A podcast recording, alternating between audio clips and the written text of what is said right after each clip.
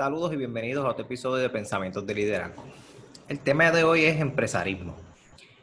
Y voy a ser corto y conciso, especialmente para todos esos futuros empresarios que están pensando entrar en el mundo de los negocios. Y muchas veces pensamos que cuando vamos a entrar al mundo de los negocios, después de haber terminado la universidad, pensamos que todo va a ser blanco y negro, que todo va a ser no es que va a ser fácil, pero todas las soluciones ya las has visto en estudios de caso, en lecturas previas, en trabajos en grupos que has hecho con tus compañeros, inclusive en entrevistas que has tenido con diferentes empresarios que muchos de nosotros que estudiamos administración de empresas, administración de empresas, pues pasamos eso. Pero la realidad no es esa. La realidad es que cuando vamos a comenzar un nuevo negocio o se nos da un negocio a correr o vamos a empezar un, negocio o somos nuevos, no es que somos nuevos, sino que vamos a empezarle un apprenticeship a un negocio que ya está corriendo, nos damos cuenta que cualquiera de las versiones que tomemos, si es que vamos a tomar un negocio nuevo, from scratch, ¿verdad? From scratch me, quiero, me refiero a que lo vamos a empezar desde cero o si vamos a coger un negocio corriendo, las cosas van a ser blanco y negro. Y la realidad es que nunca es así. Eh, siempre van a haber momentos, ¿verdad? Eh, positivos, siempre van a haber momentos donde todo va parece que está corriendo de la manera que es, pero no es así. La mayoría de las veces cuando estamos en los negocios siempre van a haber crisis y siempre van a haber situaciones que tenemos que estar resolviendo constantemente. Y no necesariamente son situaciones con el personal que tú estás dirigiendo, sino son con situaciones que vienen del exterior. en los negocios nosotros somos juzgados por diferentes entidades. Las entidades que, nos, que trabajamos nosotros directamente, que son qué? Nuestros clientes, nuestros empleados y, las, em, y nuestros suplidores. Entidades de afuera que son los gobiernos, las restricciones, y todas esas regulaciones que dependiendo de la industria que la cual tú te encuentres, te vas a encontrar. Y siempre vamos a, estar en, en esta lucha constante de sobrevivir para eventualmente lograr los cometidos que nosotros tengamos en la, en la, organización que nosotros queramos tener. Un empresario o un entrepreneur tiene dos vertientes o tiene dos, dos, dos definiciones, por decir. Podríamos decir que tiene hasta tres. Eh, la definición de entrepreneur, ¿verdad? Más básica es este tipo de persona que coge un producto o crea un producto nuevo, nunca antes visto en el mercado, para eh, ofrecérselo a, a los futuros clientes. Otra vertiente del empresarismo o del entrepreneur es el tipo de persona que coge algo que ya estaba hecho y lo hace mejor. Y al hacerlo mejor, pues las personas lo quieren comprar. Pero está el empresario de pequeños, medianos y grandes negocios que está día a día tratando de levantar su negocio para llevar el pan a su casa y llevarle y ayudar a llevarle el pan a la casa de, de cada una de las personas que él es responsable. Y a ese empresario que yo le quiero hablar en el día de hoy cuando vamos a empezar un negocio, cuando estamos corriendo un negocio y estamos en esos primeros años, estamos en esos primeros meses, pensamos que las cosas van a ser blanco y negro y realmente eso nunca va a ser así. Y aunque nos duela, la experiencia es importante porque la experiencia es lo que nos va a dar a nosotros ese edge de decir no, yo no voy a caer por ahí nuevamente y decir sí, esta vez yo me voy a arriesgar para poder lograr hacer mi cometido. Y todo en la vida es un balance. Eh, estaba estudiando la vida de Bob, Knight, que es de, o de Phil Knight, que es el creador de Nike. Y él estuvo por durante 18 años o 20 años luchando para que Nike se convirtiera en lo que Nike es ahora.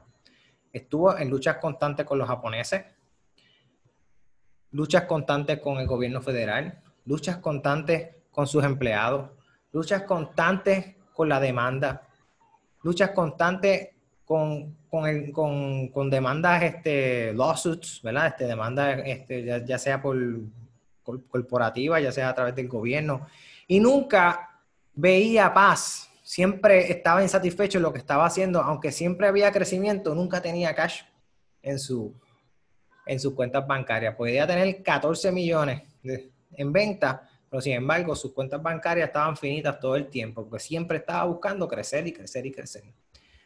Por lo tanto, si una compañía como Nike se le hizo difícil lograr llegar a lo que es el día de hoy, imagínate tu compañía, la estás empezando en estos momentos. No es fácil, pero tampoco es imposible. Lo más importante es tener determinación, tener agallas, confiar en ti mismo y no solamente confiar en ti mismo, sino confiar en las personas que están a tu alrededor. Siempre busca conseguir personas correctas y ponerlas en las posiciones correctas. Esto no es algo que te va a salir de la noche a la mañana. Siempre vas a poner a alguien que no va donde va.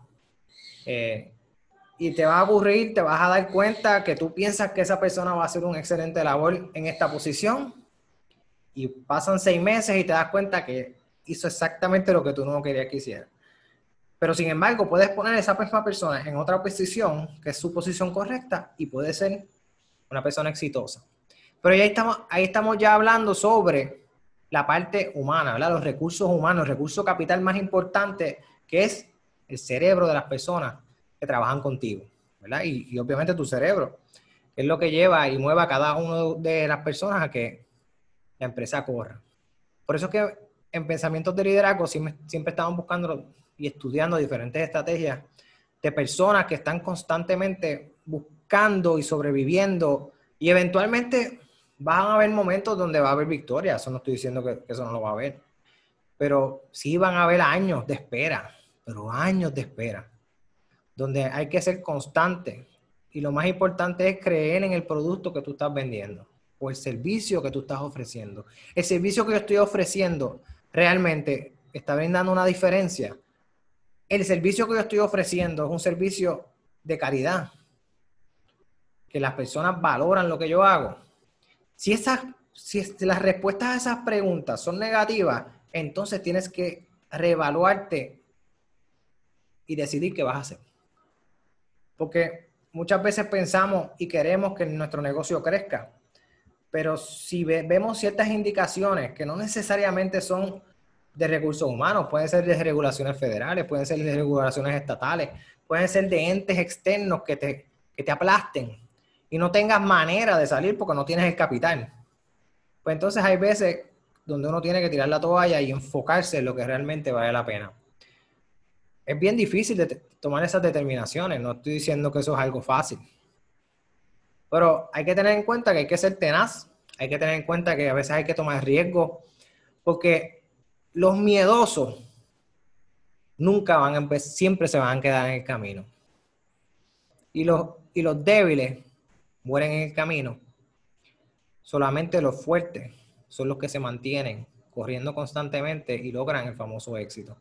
Que el éxito no es más que otra cosa que ir alcanzando metas establecidas y mientras más grande tu meta, más grande tu éxito.